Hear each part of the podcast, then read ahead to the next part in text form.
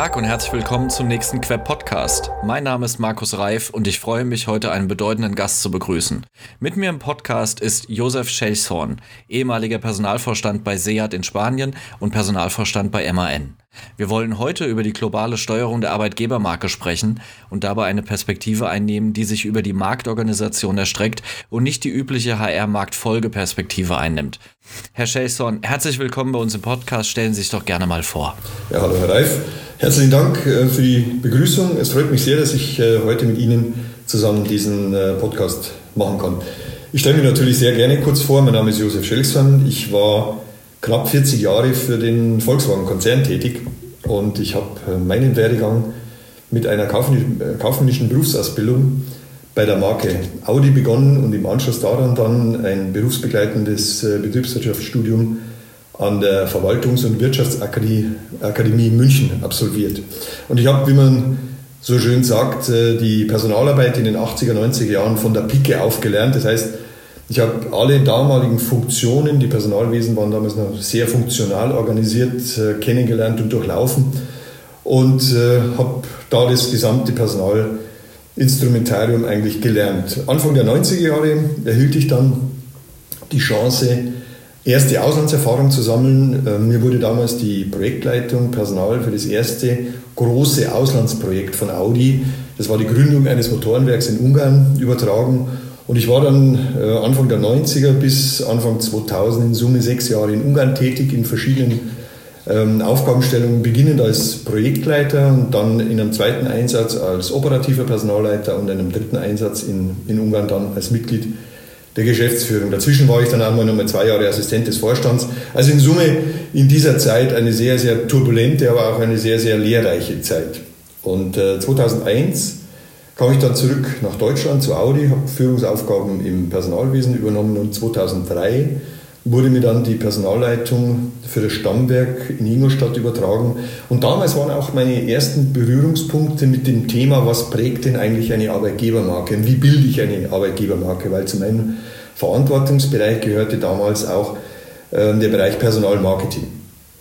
Und diese Aufgaben als äh, Personalleiter hier am äh, Standort Ingolstadt bei Audi habe ich dann bis 2010 gemacht und erhielt dann erneut das Angebot, ins Ausland zu gehen ähm, nach Spanien und zwar in der Funktion als Personalvorstand ähm, zur Marke Seat, die auch eine Marke des äh, Volkswagen-Konzerns ist. Ich habe das Angebot natürlich gerne angenommen, war dann fünf Jahre als Vorstand tätig ähm, in Spanien und bin dann 2015 plangemäß nach den fünf Jahren Auslandseinsatz äh, wieder zurück nach Deutschland. Der Weg hat mich dann nicht zurück zu Audi, sondern zu MAN nach München geführt und ich übernahm da die Aufgaben des Personalvorstands bei der Kernmarke, bei MAN Truck und Bus und gleichzeitig auch als Personalvorstand in der MAN SE, also in der Holding oben drüber und zusätzlich als Generalbevollmächtigter der damaligen Volkswagen Truck und Bus GmbH. Heute ist es die Trayton SE, die aktuell durch die Presse geht, weil sie an die Börse gegangen ist, also die Truck-Sparte vom Volkswagen-Konzern.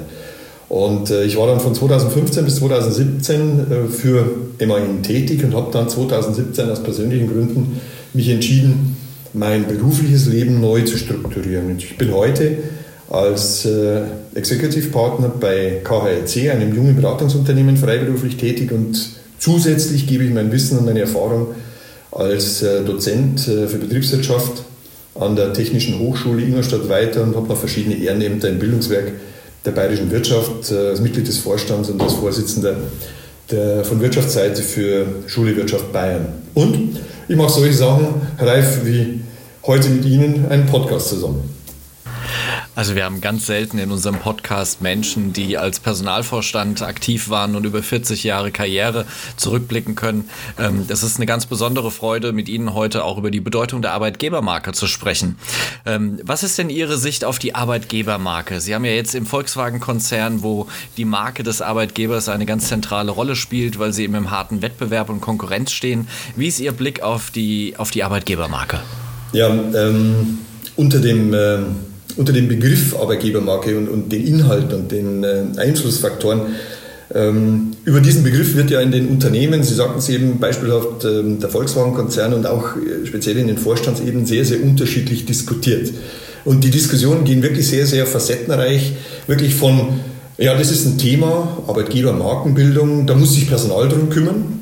Oder es gibt auch Diskussionen, die gehen in die Richtung, ja eigentlich müssen wir als Unternehmen doch eigentlich gar nichts machen, weil wir haben tolle Produkte, wir haben ein gutes Unternehmensimage. Das Thema Arbeitgebermarke, das, das bildet sich eigentlich von selbst. Und äh, aus meiner Erfahrung ähm, kann ich nur sagen, dass es manchmal gar nicht so einfach ist, hier das Verständnis für die Notwendigkeit einer Arbeitgebermarke zu erzeugen. Und das Verständnis beginnt aus meiner Sicht eigentlich schon bei der Definition, weil die, die, die Bildung einer Arbeitgebermarke ist im Kern ja das Ergebnis einer strategischen Maßnahme im Unternehmen. Es passiert ja nichts durch Zufall oder man soll es nicht durch Zufall passieren lassen. Und es werden auch klassische Marketinginstrumente hier eingesetzt. Und natürlich ist es auch das Ergebnis des äh, Zusammenspiels von, von zusätzlichen, von, von weiteren Aktivitäten. Und wie Sie eben schon sagten, ich hatte in meinem Werdegang die Gelegenheit, bei unterschiedlichen Marken äh, in, innerhalb des Konzerns und auch international zu arbeiten. Und damit habe ich auch sehr unterschiedliche Sichtweisen auf die jeweiligen Arbeitgebermarken bekommen. Und das gab mir auch die, die Möglichkeit, die Notwendigkeit einer Arbeitgebermarke, es war jedes Mal unterschiedlich zu erkennen und äh, auch die entsprechenden Einflussfaktoren mitzuerarbeiten und auch diese zu gestalten. Und wenn ich das am, am Beispiel von Audi, wo ja der, der, wesentliche Teil meines Wirkens war, wenn ich das mal kurz skizzieren darf, da gehen wir zwar 15 Jahre zurück, wo damals bei Audi alles begann und wo Audi heute steht, aber Audi ist ja heute noch, trotz aller ähm, schwierigen Umstände, wo sie, wo sie heute haben, immer noch in der Attraktivität bei den Studenten on top. Platz 1 oder Platz 2. Vor 15 Jahren war das nicht der Fall. Da war also Audi bei den Ingenieuren, das ja eigentlich die Hauptzielgruppe ist, wenn man die Surveys von Trendins im Universum sich angesehen hat, abgeschlagen auf Platz 5. Also die anderen OEMs, BMW, Daimler, Porsche etc., die waren alle vor Audi. Platz 1 hatte damals Siemens und bei den IT-Lern oder bei den Wirtschaftswissenschaftlern Platz 10 oder weiter dahinter. Und die Frage war damals, vom Vorstand, das dann auch in einen Auftrag äh, gemündet hat, warum ist das so und warum sind die anderen besser wie wir in der Wahrnehmung der, der jungen Studenten? Was können wir schnellstmöglich verändern? Und das war damals für uns die Initialzündung, uns mit dem Thema Arbeitgebermarke und Beeinflussbarkeit auseinanderzusetzen. Und wir haben damals erste Analysen gefahren, was bildet denn eigentlich ein Unternehmensimage und welche Teile davon strahlen denn auf das Arbeitgeberimage aus und welche Dinge muss man, um ein Arbeitgeberimage eigentlich noch zu, zu prägen, um eine Arbeitgebermarke zu prägen, was muss man denn verbessern? Und ähm, ich sehe nichts, nichts Neues. Unternehmensimage basiert natürlich auf einer starken Marke, was heißt, dass man wirklich lang, äh, jahrzehntelang teilweise einen kontinuierlichen Marken aufbauen muss. Dann ein wirtschaftlicher Erfolg und auch die entsprechende Kommunikation. Aber nicht nur wirtschaftliche Dinge zu kommunizieren, sondern auch Arbeitgebernachrichten positiv zu äh, kommentieren. Dann gehören noch attraktive Standorte mit dazu. Da sind wir in Ingolstadt vielleicht nicht gerade äh, on top im Vergleich zu BMW oder, oder Daimler, aber auch Ingolstadt hat seinen Reiz. Und auch Dinge wie Stolz auf das Unternehmen, Werte, Kultur, Identität und solche Dinge prägen ja das Unternehmensimage und nicht zuletzt auch die, auch die Produkte. Und ich habe gerade von, von Stolz und so weiter gesprochen. Das sind meines Erachtens Dinge, die auf das Arbeitgeberimage ähm, einzahlen. Und äh, ergänzend dazu natürlich auch das Thema Erreichbarkeit, Einstellzahlen, viele Stellenausschreibungen, Präsenz an, an Hochschulen und Fachmessen, auch entsprechende Medienarbeit, das heißt ähm, positive Arbeitgebernachrichten ähm, entsprechend zu platzieren und auch die Besonderheit des Unternehmens herauszuarbeiten. Heute spricht man von, von EVP, von Employer Value Proposition, von einem Wertversprechen. Das war damals für, äh, für uns, für Audi, äh, war das das erste Mal, dass wir wirklich versucht haben, hier was äh, Individuelles, was Besonderes, was Unverwechselbares als Arbeitgeber Audi ähm, entsprechend zu entwickeln. Und wir haben damals Audi ganz persönlich entwickelt. Das heißt, Audi war sehr produktlastig. Wir haben also dann auch versucht, äh, Menschen statt Produkten äh, entsprechend in den, in den Printwerbungen zu machen, persönlich anzusprechen mit handschriftlichen Akzenten und so weiter, um Audi hier als Arbeitgeber ein individuelles Gesicht zu geben. Eben Audi ganz persönlich und auch das Thema Kommunikation. Ähm, wir sind damals erstmalig den Weg bei Audi gegangen, dass wir unseren Vorständen auch äh, ich sag mal, nahegelegt haben, bei ihren öffentlichen Auftritten auch kommunikative Passagen zum Thema Personal in ihre Reden einzubauen. Und wir hatten sie ja überzeugt, dass sie nicht nur, nur in Anführungszeichen Vorstände sind, sondern auch Botschafter, Repräsentanten des Unternehmens und äh, damit auch das Thema Arbeitgeberimage ähm, entsprechend als Leitfiguren prägen können. Und ähm, lange Rede, kurzer Sinn, wir haben viel gearbeitet während dieser Zeit. 2008 war Audi bei Trendens und Universum das erste Mal äh, auf Platz 1. Also wir haben damals mit den ganzen Maßnahmen ähm, das geschafft und die Initiative kam vom Vorstand, indem er einfach hinterfragt hat. Und unser Auftrag war das, entsprechend zu machen. Und ergänzend dazu, ich habe eingangs davon gesprochen, dass es auch zusätzliche Aktivitäten erforderlich macht. Wir haben natürlich auch versucht, sämtliche Prozesse im, im Personalwesen neu zu strukturieren und, und heute sagt man Candidate Experience, also wirklich die Erfahrung der Bewerber im Umgang mit ihrem zukünftigen Arbeitgeber auch positiv zu machen, mit einer schnellen Kommunikation, mit kompetenten Ansprechpartnern im Personalwesen, in den Fachbereichen mit äh, anspruchsvollen, aber auch transparenten Auswahlprozessen, mit schnellen Kanalentscheidungen und so weiter. Also diese Dinge, sowohl das Thema ein positives Unternehmensimage, gewisse Abstrahleffekte auf das Thema Arbeitgeber-Image mit ähm, entsprechend, wie gerade ausgeführt, zusätzlichen Aktivitäten. Das ist aus meiner Sicht ähm, das Wesentliche, das man bei der Bildung einer Arbeitgebermarke äh, im, im Fokus haben muss. Gelegentlich hören Sie aus der Gruppe der Employer Branding Verantwortlichen, dass es recht einfach ist mit einer starken Absatzmarke. Mhm. Also bei Audi wäre das natürlich ähm, der Audi A4 als Beispiel. Also so die, die Produkte, die am besten gehen, damit Arbeitgeberattraktivität zu wecken. Ähm, Sie haben Trendens und Universum angesprochen. Das sind ähm, die beiden großen Studierendenbefragungen, auf die man sich im Employer Branding gerne stützt. Ähm, dort hat tatsächlich über Jahrzehnte hinweg die Automobilindustrie die Spitzenplätze Plätze eingenommen. Mhm. Wenn Sie heute international beispielsweise auf Universum schauen, dann finden Sie dort Unternehmen wie Google, wie Apple, aber auch die äh, Big Four und Strategieberatungen, äh, die auf einmal auf vordere Plätze kommen, weil sie den Sinn in der Tätigkeit, den Purpose nach vorne stellen. Mhm. Was glauben Sie, welche Auswirkungen auf die Arbeitgebermarke hat denn der Purpose in der Karriere mittlerweile?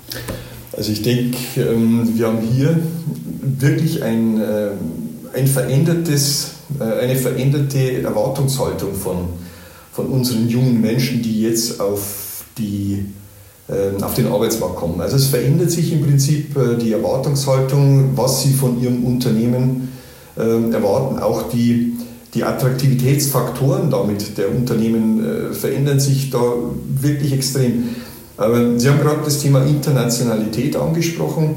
Vielleicht noch ein Beispiel von, von Seat. Ähm, der, der Blick äh, nach Spanien und äh, mit, ähm, ich bin damals nach Spanien gegangen mit einem sehr äh, guten, mit einer guten Überzeugung, was denn eine Arbeitgebermarke ist und wie man denn eigentlich eine Arbeitgebermarke platzieren kann, wenn man entsprechende Kanäle bedient und musste dann, und das passt eben zu Ihrer Frage der Internationalität, musste dann feststellen, dass speziell Spanien komplett andere Rahmenbedingungen äh, bietet für das Thema Arbeitgeberattraktivität und komplett andere Einflussfaktoren hat. Und äh, wie Sie eben schon sagten, das Thema Attraktivität der Automobil- und des Zuliefersektors äh, in Deutschland ist nach wie vor hoch, auch wenn mittlerweile IT, ja. Consulting etc.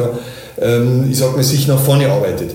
In Spanien war das bereits 2010 so, dass hier wirklich äh, die Automobilindustrie, man muss natürlich wissen, dass es in Spanien, äh, Seat ist der einzige richtige spanische Hersteller, alle anderen haben nur verlängerte Werkbänke, da ist Daimler, äh, Renault, Nissan und so weiter, aber die sind nicht wirklich als Marken präsent. Aber da ist die Attraktivität des gesamten Automobilsektors nicht so im Fokus. Und entsprechend ist genau dieser Effekt, den Sie gerade angesprochen haben, da sind äh, Versicherungsunternehmen, IT-Unternehmen, ähm, der ganze Energiesektor, Banken, Versicherungen etc., die sind wesentlich attraktiver. Das heißt, man muss plötzlich ganz andere Dinge machen und man muss sich auch von einer gewissen Selbst, äh, von einem gewissen Selbstbewusstsein, das man dann als Mitglied der deutschen Automobilindustrie hat, äh, verabschieden. Äh, es gibt deutliche Unterschiede und ich denke, das, ähm, das Phänomen, das ich in, in, in Spanien erlebt habe, gewisse ähm, Attraktivitätsverschiebungen gibt es mittlerweile auch in, in Deutschland äh, und solche Dinge verändern sich und man muss wirklich ähm, immer wieder auf seine Arbeitgebermarke und auf seine ähm, ja, äh, auf seine Individualität, die man bei der Arbeitgebermarke geprägt hat, also dieses EVP schauen, ob das wirklich noch die Zielgruppe äh, erreicht. Hm. Also Herr Schelson, man erlebt es selten, dass ähm, ein ehemaliger Personalvorstand sich so tief mit den Employer Branding ähm, Terminologie auseinandersetzt, wie Candidate Experience und so weiter. Ähm, für uns ist Employer Branding kein Prozess und auch kein Team oder eine Abteilung, die sich mit der Arbeitgeberattraktivität auseinandersetzt, sondern Employer Branding ist ein Resultat aus der Vielzahl unterschiedlicher Faktoren, die auf eine Arbeitgeberattraktivität einzahlen. Insbesondere Führung, aber auch Kultur werden sehr oft ähm, darin subsumiert. Und deswegen ist Employer Branding für uns wie, wie so eine Art Seismograph für Schwingungen, gerade in den verschiedenen Zielgruppen. Sie haben die IT angesprochen, aber auch die äh, wirtschaftswissenschaftlichen äh, Generationen spielen da eine, eine sehr große Rolle. Wie beurteilen Sie Employer Branding in der Bedeutung der verschiedenen Instrumente, die Sie in einem Konzern verantworten? Also Employer Branding äh, hat ja das Ziel, ein Unternehmen als attraktiven Arbeitgeber darzustellen und sich auch von Wettbewerbern auf dem Arbeitsmarkt deutlich und, und positiv abzuheben. Und wie ich vorher schon sagte, auch wenn das Unternehmensimage im Wesentlichen von anderen Faktoren beeinflusst wird, äh, kann der Arbeitgeber dennoch äh, das, Arbeit, das Employer Branding äh, unterstützen, indem er eben, wie, wie gerade schon zitiert, das Thema Werte, das Thema Kultur und Identität, für die er einsteht, äh, definiert und, und kommuniziert und ein ganz wesentlicher Punkt lebt. Und das Letztere ist ein, für mich ein, ein, einer der, der ganz zentralen Faktoren.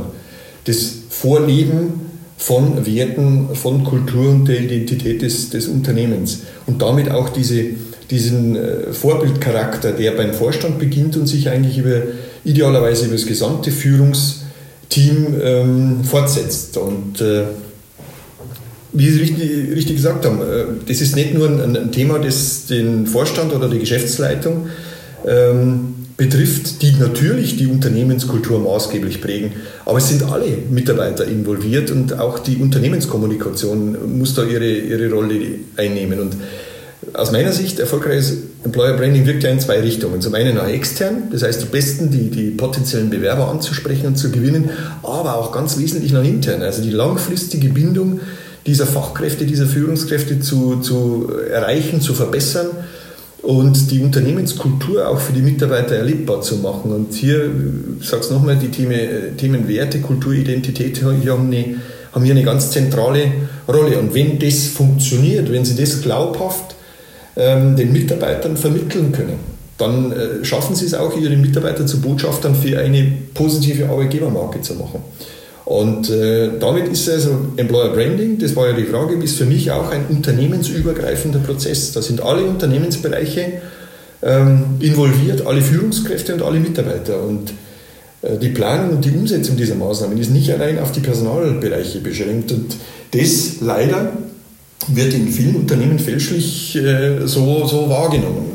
Wie ich eingangs gesagt habe, es gibt viele, die sagen, das ist kein Thema für uns, das macht ja alles Personal und das ist nicht der Fall. Also meine Erfahrung ist da deutlich anders.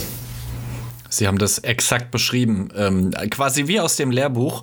Und äh, ich glaube, das ist auch die, die wichtige Aussage dieses Podcasts, ähm, dass andere Vorstände verstehen, welche Bedeutung den Employer Branding nach innen und nach außen hat. Es geht nicht nur darum, ähm, neue Kandidaten zu attrahieren, ob jetzt Berufseinsteiger, Berufserfahrene oder auch Führungskräfte, sondern es geht darum, auch die Kultur nach innen zu verändern. Ähm, wenn wir jetzt mal auf das Jahr 2020 schauen, wir haben zum einen dunkle Wolken am Horizont. Ähm, wir haben haben auf der anderen Seite aber auch mit dem Coronavirus gerade so ähm, einen Einflussfaktor, den niemand auf dem Zettel hatte. Wer, wer plant schon ähm, solche virologischen, ähm, pandemischen ähm, Elemente? Aber in wirtschaftlich prosperierenden Zeiten ist meist genügend Budget und auch genügend Ressourcen da, um nachhaltig an der Kultur zu arbeiten, um nachhaltig zu investieren in Arbeitgeberattraktivität, ähm, in gutes Klima, ähm, eben alles, was man braucht, um Employer of Choice zu werden. Nun sehen wir aber auch, dass die Weltwirtschaft ähm, etwas langsamer sich dreht. Ähm, wir sehen in Deutschland durch den ähm, demografischen Wandel ähm, auch eklatante Fach- und Führungskräfteknappheit. Wie würden Sie damit umgehen im Hinblick auf gute Arbeitgeberattraktivität? Muss man in guten Zeiten investieren oder auch in schlechten? Ja, das ist natürlich eine, eine, eine, schwierige, eine schwierige Frage, weil Sie haben vollkommen recht und Sie haben es gut beschrieben. Die dunklen Wolken, die ziehen nicht nur auf, sondern die sind ja schon da. Und äh, gerade mit dem Fokus auf die viel äh, gebeutelte, gerade im aktuellen Umfeld gebeutelte Automobilindustrie, ähm, ich sage mal Anzeigen wie Kosten oder äh, entsprechende Berichte über Kosteneinsparungsprogramme, Personalabbau über Abfindungen, Altersteilzeit, keine Nachbesetzung von frei werdenden Stellen. Äh, das jagt ja ein, eine, eine Neuigkeit, jagt ja die andere. Auf der anderen Seite ist es aber wirklich so, dass wir auch vor neuen Herausforderungen stehen. Das Thema Digitalisierung steht über allem, aber auch der Wechsel jetzt mit Blick auf die Automobilindustrie in neue Technologien. Und das wiederum bedeutet auch ähm, den Aufbau neuer Kompeten äh, Kompetenzen im Unternehmen.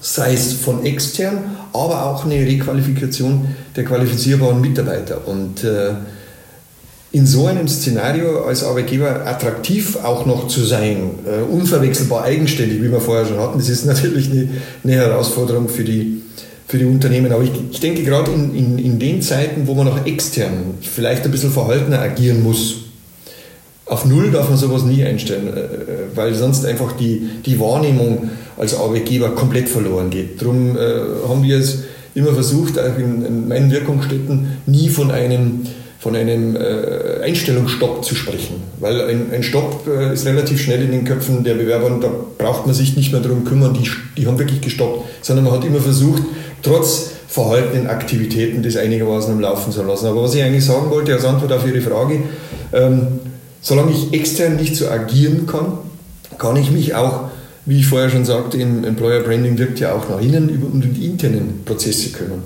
Und das Arbeitgeberversprechen, das wir geben in der Bewerbungs- und Auswahlverfahren, mal ganz ehrlich, es wird ja nicht immer und nicht in allen Unternehmen so eingehalten, leider so eingehalten, wie man es manchmal nach, nach außen verspricht. Kleines Beispiel. Ähm, aktuell bei der Entwicklung von, von Produkten, insbesondere im Softwarebereich, muss alles schneller, effizienter werden und es müssen auch im Projektmanagement neue Wege gegeben, gegangen werden. Äh, man spricht heute über Scrum-Methodik, über Scrum Master, Product Owner, UX-Designer und so weiter. Und das sind die Dinge, die man, oder die, die Funktionen, die man heute sucht. Und das macht man auch mit sehr modernen Auswahlprozessen, mit Hackathons und begeistert damit auch mit den Aufgabenstellungen diese IT-Spezialisten. Und die Bewerber sind dann sehr angetan von einem sich sehr dynamisch, innovativ und mit Freiräumen darstellenden Unternehmen. Und am ersten Arbeitstag kommen diese jungen Menschen und stellen dann fest, dass sie ihr eigenes Laptop, das sie mitbringen, das also äh, entsprechend aufgepimpt ist, das dürfen sie nicht nutzen wegen Datenschutz. Und plötzlich Plötzlich kommen sie in ein Arbeitszeitmodell, wo der Vorgesetzte ihnen sagt, wir haben eine Kernarbeitszeit von 9 Uhr bis 15 Uhr und wir haben eine Flexibilität bis 18 Uhr und dann ist der Arbeitszeitkorridor zu Ende. Und die erwartete Flexibilität und Mobilität, ja, das geht nur in Absprache mit Vorgesetzten und unter Billigung der, der, der Arbeitnehmervertretung. Da kann ich nur sagen, willkommen der Realität. Und solche Dinge, nur beispielhaft, ähm, kann man verändern, muss man verändern, um eben auch die, ich sage mal, die Attraktivität als Arbeitgeber hier für diese Zielgruppe in dem Bereich, wo ich es erzählt, äh, dargestellt hatte, um das zu erhöhen. Aber man kann das entsprechend in diesen Zeiten nutzen. Und da gibt es noch viele weitere Prozesse, wie Leistungsbeurteilung, die in vielen Unternehmen nicht, nicht äh, zeitgemäß ist, Karrierepfade, Entwicklungsperspektive und so weiter. Ähm, das ist aus meiner Sicht, ähm, gerade wenn dunkle Wolken aufziehen, wenn die finanziellen, äh, budgetären Mittel und Ressourcen nicht da sind, dann kann man nach innen, dann muss man diese Themen wieder klarziehen, dass das schwierig ist, äh, dafür Interesse in den Fachbereichen, Interesse im Gesamtvorstand, bei den Vorstandskollegen zu erreichen. Das ist mir sehr wohl bewusst, weil ich das schon erlebt habe. Aber die Möglichkeiten, die man hier hätte, darf man nicht verstreichen lassen. Das ist wunderbar, weil meine letzte Frage genau dazu passt. Herr Schelson, wären Sie heute noch MAN-Personalvorstand, was würden Sie sich von Ihrem Employer Branding für das Jahr 2020 wünschen? ähm, das ist natürlich jetzt eine Frage, die ich sehr vorsichtig beantworte, weil es gibt ja einen Nachfolger bei MAN und ich möchte also nicht sagen, dass ich es anders gemacht hätte. Ähm, vielleicht zu MAN generell. MAN ist ein alteingesessenes Unternehmen mit langer Tradition. Ähm, wenn Sie sich die neuen Produkte aktuell geht über LinkedIn gerade die neue Kampagne, dass der neue MAN TGX vorgestellt wurde, hat technisch hoch anspruchsvolle Produkte, ähm, die jeden Techniker begeistern. Vielleicht ähm, nicht so emotional wie vielleicht ein, ein, ein, Sportwagen, aber technisch sehr, sehr anspruchsvoll. Und ähm, MAN ist durch die letzten 10, 15 Jahre durch ein, ein großes äh, Tal der Tränen gegangen, mit Krisen, mit entsprechend äh, volatilen Geschäftsergebnissen und und und. Aber MAN hat eine große Herausforderung für die, für die kommenden Jahre. Das Thema Digitalisierung, das Thema Weiterentwicklung der Produkte in Richtung Elektroantrieb, genauso wie die Automobilindustrie, autonomes Fahren und so weiter.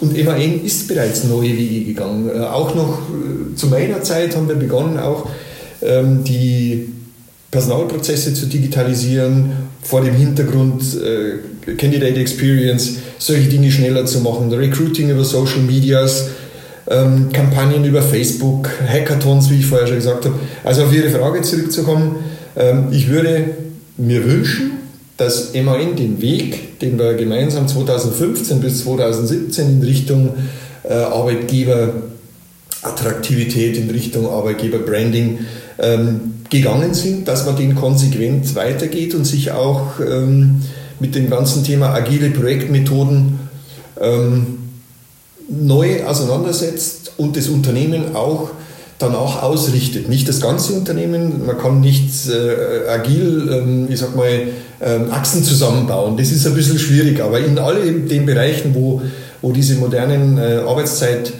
Systeme, Modelle, Praktiken eingeführt werden können. Da hat EMAN gute Voraussetzungen und ich hoffe, dass mein ehemaliges Team und mein Nachfolger diesen Weg auch entsprechend gehen. Wir haben mal gut begonnen. Ähm, das ist uns teilweise gelungen, wir hatten gute Ansätze. Ich hoffe, dass es so weitergeht. Da drücke ich die Daumen. Vielen Dank für Ihre Zeit. Gerne. Das hat mir sehr viel Freude bereitet. Ähm, wer Sie kontaktieren möchte, wo erreicht man Sie? Ja, ich äh, hatte ja eingangs bei meinem Lebenslauf gesagt, dass ich äh, bei einem jungen Beratungsunternehmens äh, tätig bin, bei KHRC. .de, das ist unsere Website, die zwar gerade über, in Überarbeitung ist, äh, aber wer da Interesse hat, kann sich zumindest einmal einen Überblick verschaffen und über khrc.de wäre ich auch persönlich erreichbar. Wunderbar. Und wen es noch interessiert, ähm, KHRC steht für Kompetenz HR Center, khrc.de. Wir packen den Link auch in die Show Notes. Herr Schelson, vielen Dank, dass Sie sich die Zeit für uns genommen haben. Wir wünschen Ihnen einen schönen Tag und viel Erfolg bei Ihrer Arbeit. Dankeschön, Herr Reif, für das echt tolle Podcast. Dankeschön.